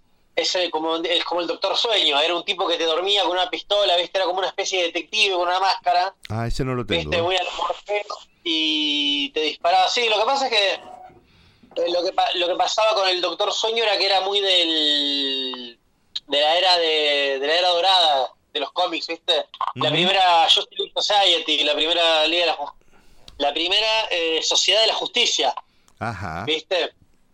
La primera Justice League Society, que ahí estaba el primer Flash, que es Jay Garrick, estaba el Doctor Midnight, que era el Doctor Medianoche, después tenías, bueno, a Sandman, ¿viste? Que, que te, atacaba con una pistola somnífera, digamos que estaba buenísimo, aparte el traje era, tenía un puesto un traje con una capa amarilla, era como una, muy surrealista todo, estaba muy, muy piola. Y después por parte de Marvel, acuático, acuático, tenés a Namor, que es como el, el Sí. emperador, digamos, Namor, por de- favor. de Marvel y cómics. No sé si Martín recuerda, pero eh, en nuestra infancia estaban Thor, Hulk, Namor y ajá, Iron Man, ¿era? Claro, lo que pasa es que, lo que, pasa es que Namor es, Que eran unos, Sí. u- unos cartones pintados que se movían, ah, uy, ponían el ruidito y se movían. Era, era eh, Claro, tal cual. del sesenta y tantos te estoy hablando. Y Namor era un personaje que que, que es que- estaba ahí. Sí, incluso el amor en, en los últimos años, es como que ese, pero el amor lo tenían como medio olvidado, hasta que eh, a mediados de los 90 resurgió por un montón de, de historias de, de Marvel, ¿viste? Se revela como un, como un personaje bastante importante a mediados de los 90 en amor, porque es como que mm, se interpone entre, entre los superhéroes, digamos, y todo lo, el- lo que pasa en el océano, ¿viste? Es como lo que hicieron con Aquaman a mediados de los... Eso te iba a preguntar, era el equivalente a Aquaman, algo así, ¿no es cierto? Sí, exactamente. Lo que pasa es que Aquaman siempre fue como el, el- básicamente Aquaman en DC Comics siempre fue como el héroe bastardo, ¿viste? Ah, Porque nadie lo quería. O sea, todos decían, dale, un tipo que anda en el agua, o sea, no me jodas, ¿viste? Aparte, claro, es como tipo... No, en serio lo digo, ¿eh? En serio, las historias de... Alguna vez hablaste del compromiso, ¿no? De, de Aquaman, como que no estaba en el mismo plano, como que no se hacía problema. Claro, lo que pasa es que exactamente, como no estaba en, en- en la superficie, digamos, nunca se hacía drama. Lo que pasa es que a mediados de los 70, 80, cuando Camión surgió, fue como un héroe piola, pero después era como demasiado inocentón, ¿viste? Era como un tipo, como demasiado buen tipo Aquaman. Aparte el traje, ¿viste? El traje naranjado con las mallas verdes, ¿viste? Escamosas, como que no tenía mucha onda. Hasta que en los 90, cuando se le dio vuelta la cabeza a todo el universo de sí después de la muerte de Superman, los tipos dijeron, bueno, hay que cranear el nuevo gran evento de, de DC. Y ese nuevo gran evento fue la hora cero. El tema con hora cero es que ellos ya habían hecho las crisis en las tierras infinitas, que básicamente lo que querían hacer era, como antes, en, en los primeros albores de los cómics, vos tenías muchas tierras donde se desarrollaban muchas historias, la idea era tratar de matar un montón de personajes secundarios que no que ya no se usaban, ¿viste? Como que no servían y desparramarlos, ¿viste? Y limitar la cantidad de tierras. Vos tenías antes la Tierra X, la Tierra S, la Tierra Y. ¿Viste? Pero el problema con las crisis es que las crisis no terminaron de, de formular esa idea. Entonces hicieron la hora cero. El tema es que en hora cero cuando eh, Linterna Verde de Hal Jordan se vuelve demasiado poderoso, pero también se quieren sacar de encima a Hal Jordan. Entonces dijeron, bueno, acá la vuelta de torca a Hal Jordan. ¿Qué hacemos? Sí, mirá, que se vuelva loco de poder y crea paralaje. Crea paralaje. El tema es que en hora cero la ciudad costera Sí. se destruye, que era una ciudad súper moderna y con un montón de elementos radioactivos. Entonces, cuando pasa la hora cero, se reúnen todos los héroes, dicen, bueno, ¿qué hacemos con ciudad costera? Alguien tira ahí, bueno, hay que tirarla al mar, no queda otra. ¿Viste? El tema es que ahí sale Aquaman y eh, por eso en la hora cero le dieron mucha más importancia, porque sale Aquaman y ya era un Aquaman mucho más renegado, mucho más cabrón. Ah, mirá, mirá, mirá. E- eso- Entonces sale... la de las crisis eran cuando mataban al personaje, ¿era eso? ¿Era las crisis? Exacta, claro. Las crisis de las Tierras Infinitas fueron una, unos 12 números, ¿viste? Sí. Donde la historia era buenísima, porque la historia empezaba con Batman teniendo una visión de Flash, donde Flash le pedía ayuda, Sí. o sea, se le aparecía. Sí. Y Flash automáticamente se disolvía ante los ojos de Batman. Entonces es la primera vez que vemos que Batman tiene miedo, ¿entendés? Es la primera vez que algo asusta al Caballero Nocturno. Entonces Batman llama a Superman y dicen, che, algo está pasando en el universo. Y descubrimos que bueno, hay una fuerza que rige el universo llamada Monitor. Pero que surge el antimonitor, que el antimonitor lo que quiere hacer básicamente es consumir el universo con la antimateria. O sea, absorbiendo absolutamente todo el universo. Matando a todos. ¿Viste? Es una Y las función, crisis, bueno, ahí...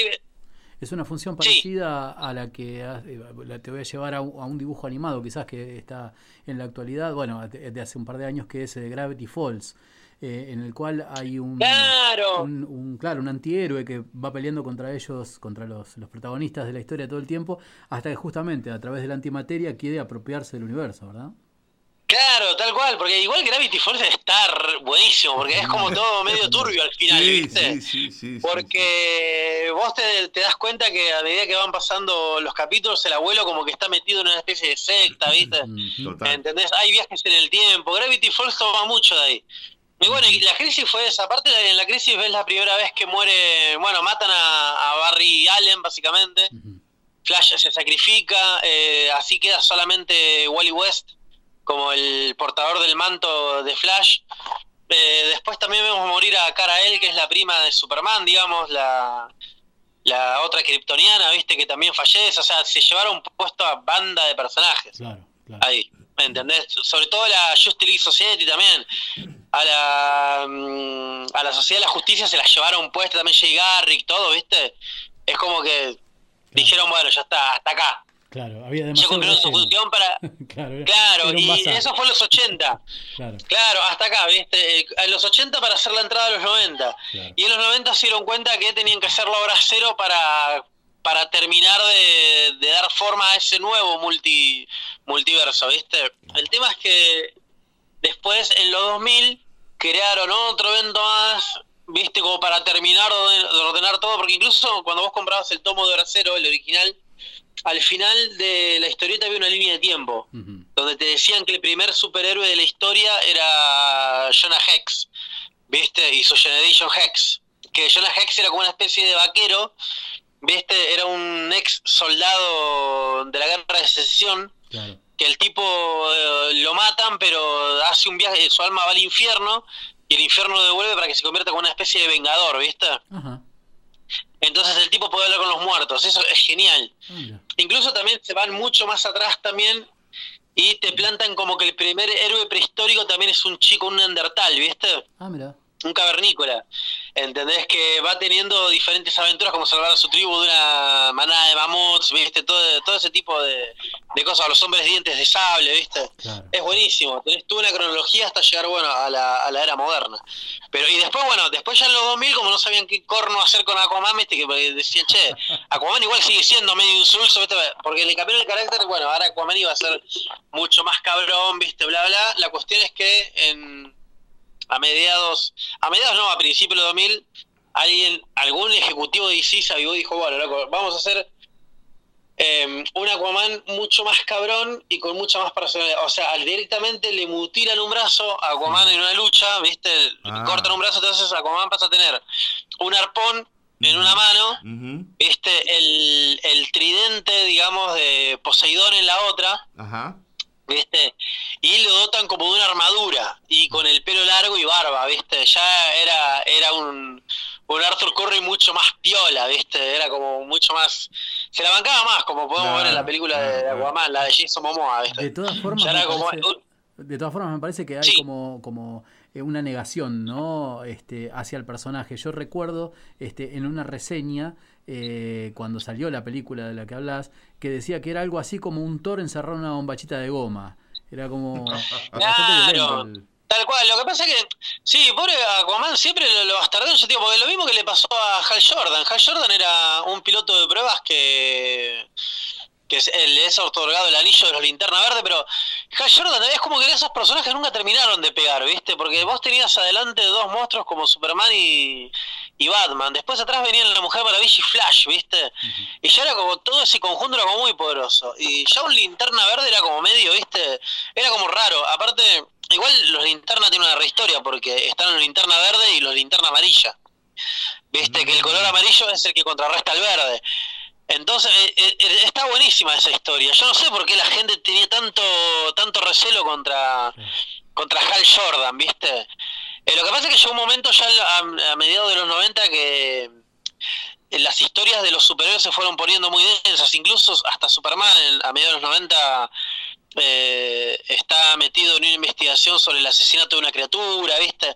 Ya es como que empezaban a abordar temas más serios, ¿entendés? Batman ya se había puesto muy oscuro también, porque Batman eh, empezaba a investigar secuestros, ¿viste? Eh, atrocidades varias, ya era como que estaba muy, muy cargado el ambiente.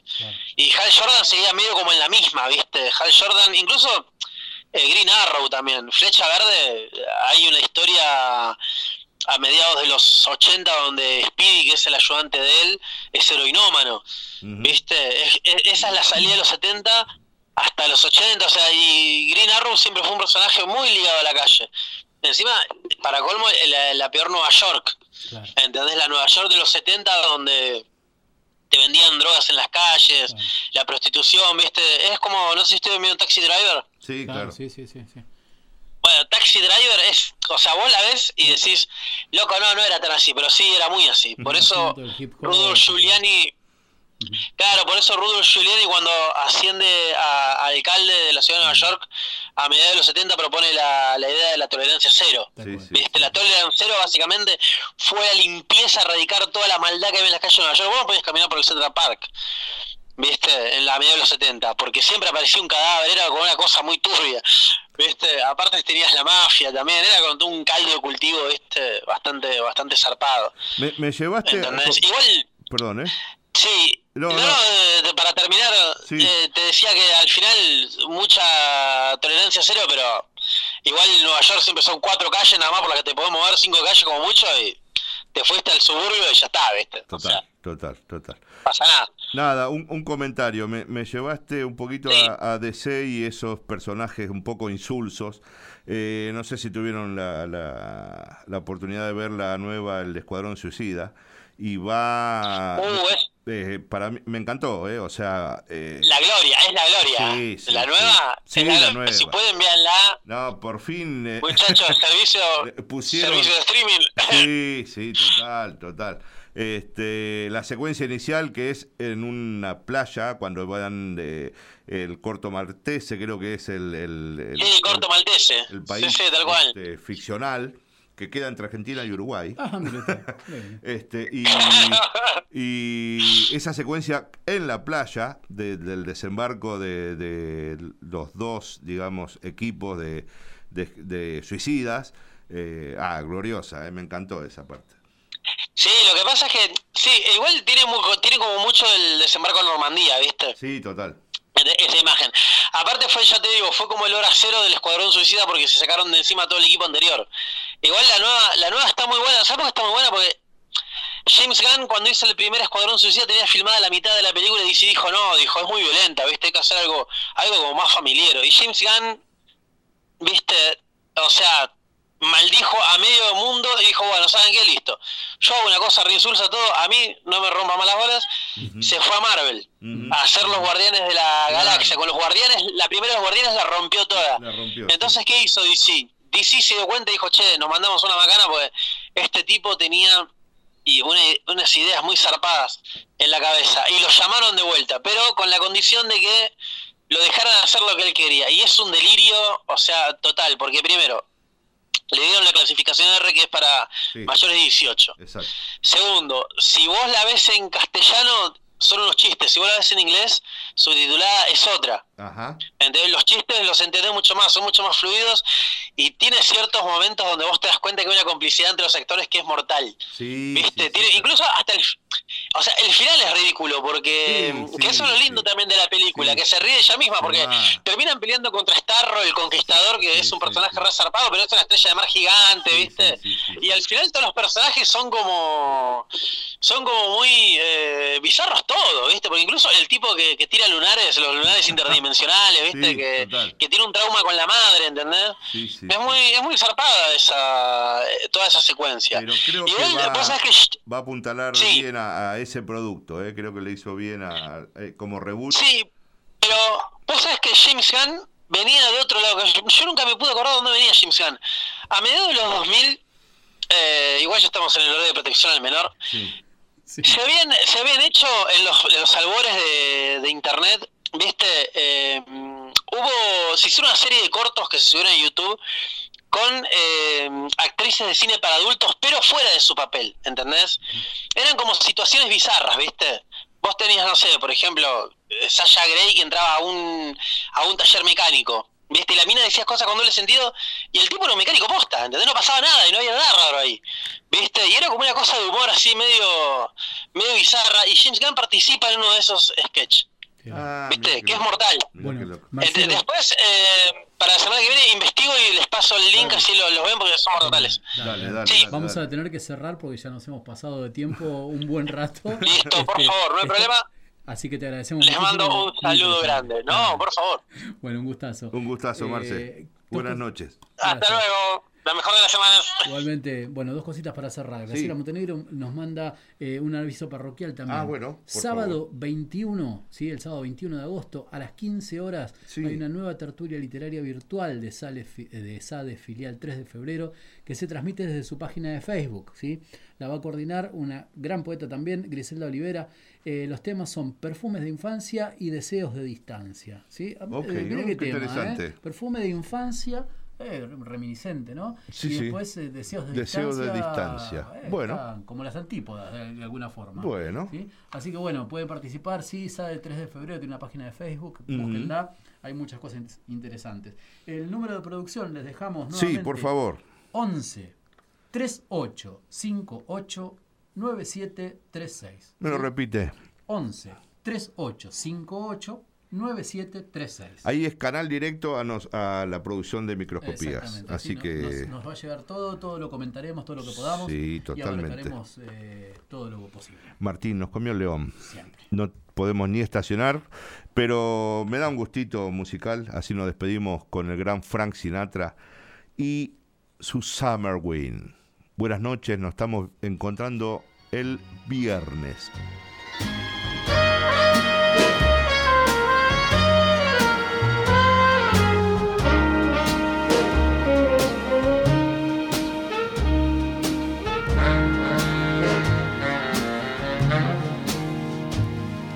The summer wind came blowing in from across the sea.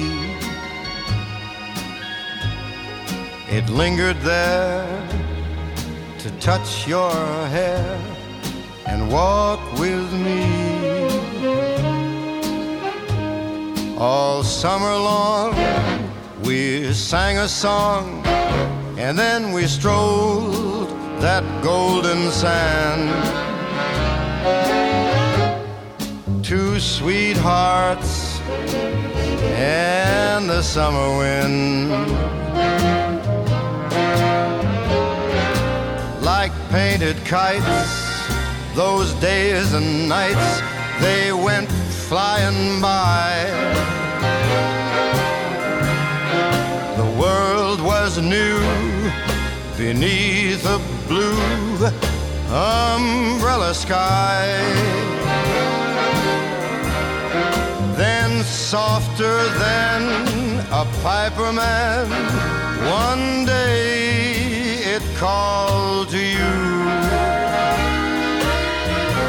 I lost you, I lost you to the summer wind.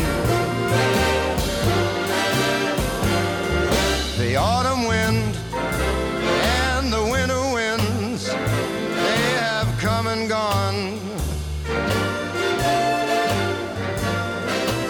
still the days, those lonely days, they go on and on. And guess who sighs